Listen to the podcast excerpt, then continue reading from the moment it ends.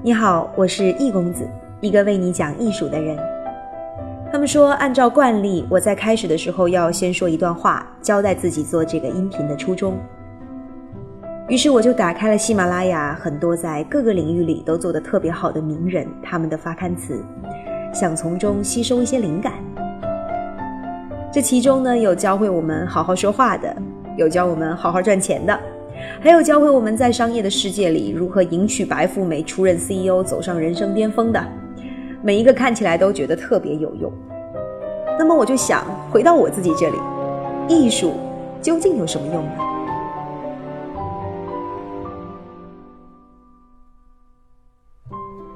很久以前，我对艺术一直都有一种天然的恐惧。我相信大多数人和我一样，总觉得艺术那是高高在上的。甚至有的时候，我看到这些艺术作品会有点慌，看不懂，感觉太难了。你看他们高高的挂在博物馆、挂在美术馆里，又不告诉你是怎么回事儿，好像离我们特别的遥远。于是我们走过的时候，也只能短暂停留，或者拿起相机留一张影，然后就匆匆离开。而当我们真的想要去了解这些沉默的艺术品，却发现解读他们的书又太晦涩。太专业，不可以把难懂的艺术讲得简单一点、好玩一点吗？基于这样的一个出发点，我做了一档视频节目，叫《艺术很难吗》。包括蒋勋老师在内的一些师长和朋友做客我们的节目，我们一起用轻松好玩的大白话，把艺术讲得简单、好懂、接地气。也承蒙各位真爱们的抬爱，其实反响还挺超乎我自己的预期。所以，我希望能为你做得更好，做得更多。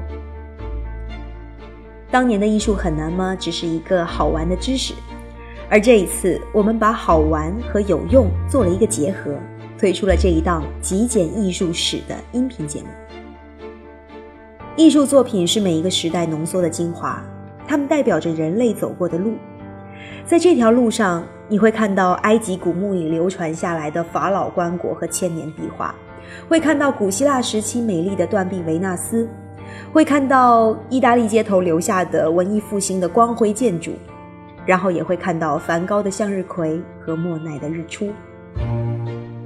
这其实都是人类的发展历程，艺术史同样是一部人类简史。所以，在这档极简艺术史的音频节目里，我会在你零碎的时间中，和你一起聊一聊人类几万年来的艺术发展。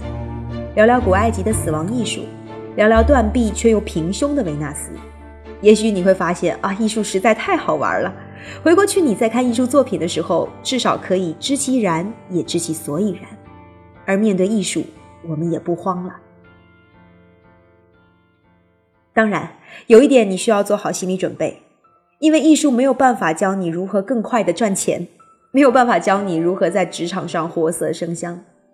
这个世界里已经有太多有用的东西，所以我在想，一定要一些东西能够在功利的世界里去承担另外的角色。